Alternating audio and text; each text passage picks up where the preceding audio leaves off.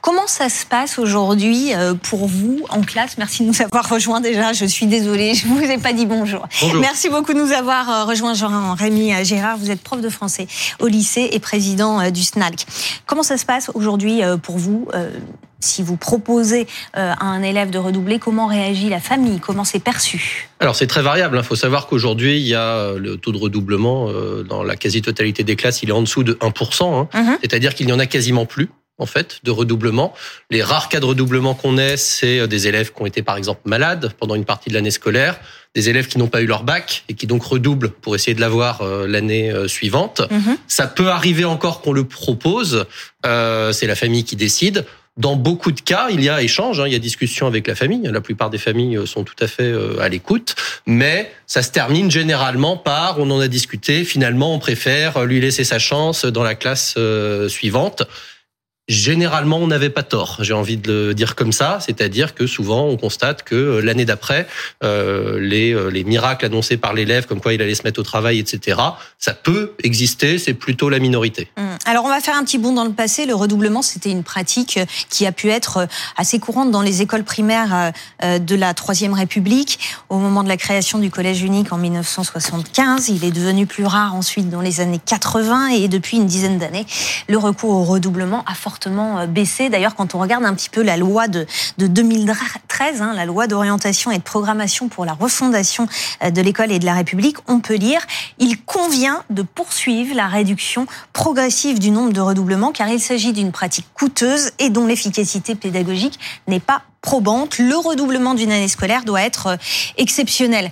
Vous l'avez un peu évoqué tout à l'heure, mais le taux de redoublement dans vos classes, c'est combien? C'est moins de 1% euh, mm. sur la quasi-totalité euh, des classes aujourd'hui. En fait, il y en a quasiment plus. Hein. C'est en chute euh, très très importante depuis, j'allais dire, l'an 2000, même si le phénomène est encore plus ancien. Et cette loi en 2013, puis l'application en 2014, ont fait que le redoublement a quasiment disparu. Mm. La difficulté, c'est qu'on a fait disparaître le redoublement, dont effectivement l'efficacité est discutée, et le redoublement comme système est discuté, hein, tout à fait. Euh, sauf qu'on l'a remplacé par le passage systématique dans la classe supérieure hmm. sans aucune aide. Et alors ça, on sait que ça marche pas hein, pour le coup. Alors on va regarder les chiffres qui étaient dans le euh, l'enquête PISA 2022, hein, qui a été publiée euh, cette semaine par l'OCDE, qui montre que en France, les, les élèves redoublent beaucoup moins qu'en Allemagne ou, ou en Espagne. Hein. 10% d'élèves ont redoublé au moins une fois au primaire ou au secondaire, 19% en Allemagne, 21% en Espagne. C'est beaucoup beaucoup moins dans les pays du nord de l'Europe et au Euh, Jeanne Daudet, vous vous êtes penchée sur les études. Euh, on le disait tout à l'heure, ce redoublement, il est euh, beaucoup discuté. Elles, disent quoi, les études, sur l'efficacité du redoublement pour les élèves en difficulté?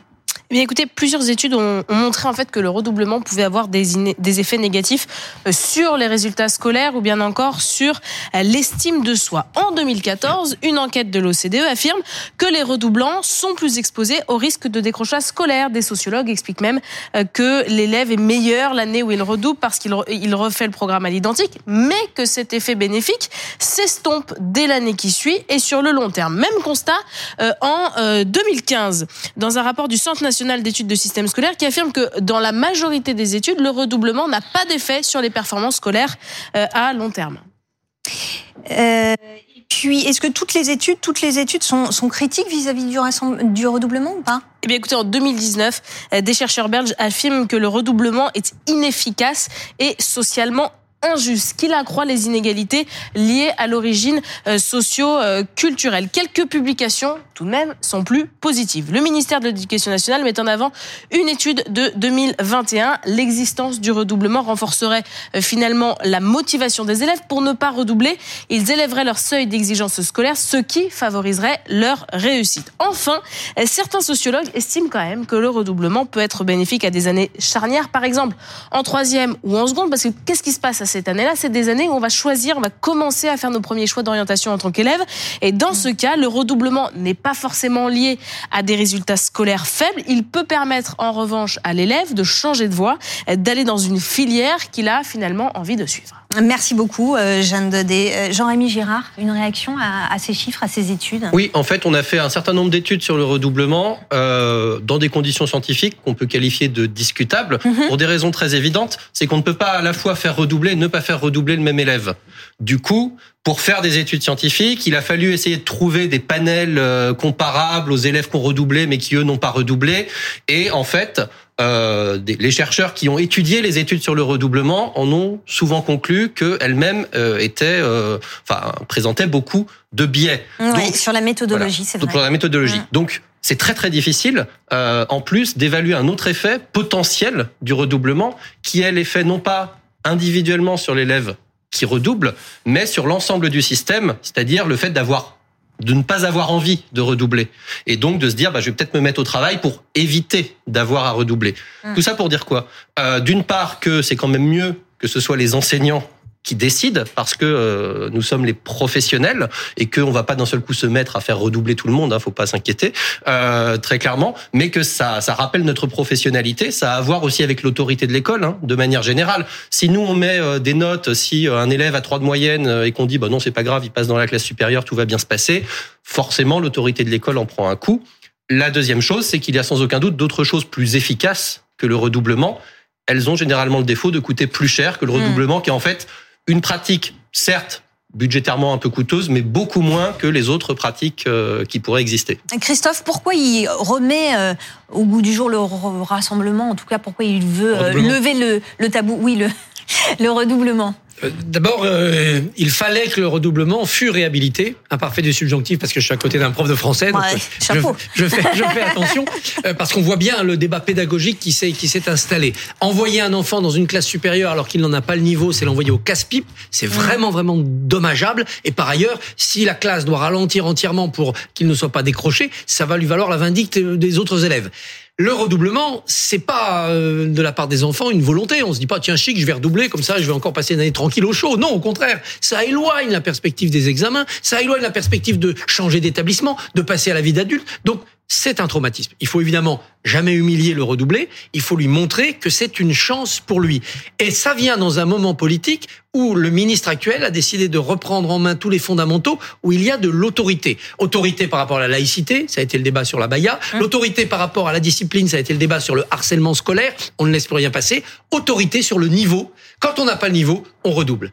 Pas parce que on est puni, non parce qu'on ne veut pas, l'institution ne veut pas laisser passer dans la classe supérieure quelqu'un qui n'aura pas le niveau de se battre et de jouer sa chance à fond dans la classe supérieure. C'est une double peine. Tu as été mauvais cette année, tu seras noyé l'année prochaine. C'est une double peine que de laisser passer un élève qui n'a pas le niveau. Le redoublement doit être conçu comme une chance, à condition bien sûr de donner les moyens aux enseignants qui gèrent des redoublants, de les aider. J'ai interviewé cette semaine une ministre, la ministre de l'égalité homme-femme, Bérangère Couillard, qui m'a fait mhm. l'éloge au micro de son redoublement parce que elle, ça l'avait justement remise en question et remise sur les rails. Et elle expliquait que ce n'était pas du tout un traumatisme et que ça lui a permis, eh bien, d'être ministre. Alors justement, on a trouvé ici la personne qui, a redoublé, c'est vous, Jeanne. Oui, c'est moi. et, vous êtes bien heureuse d'avoir redoublé. ça vous a aidé?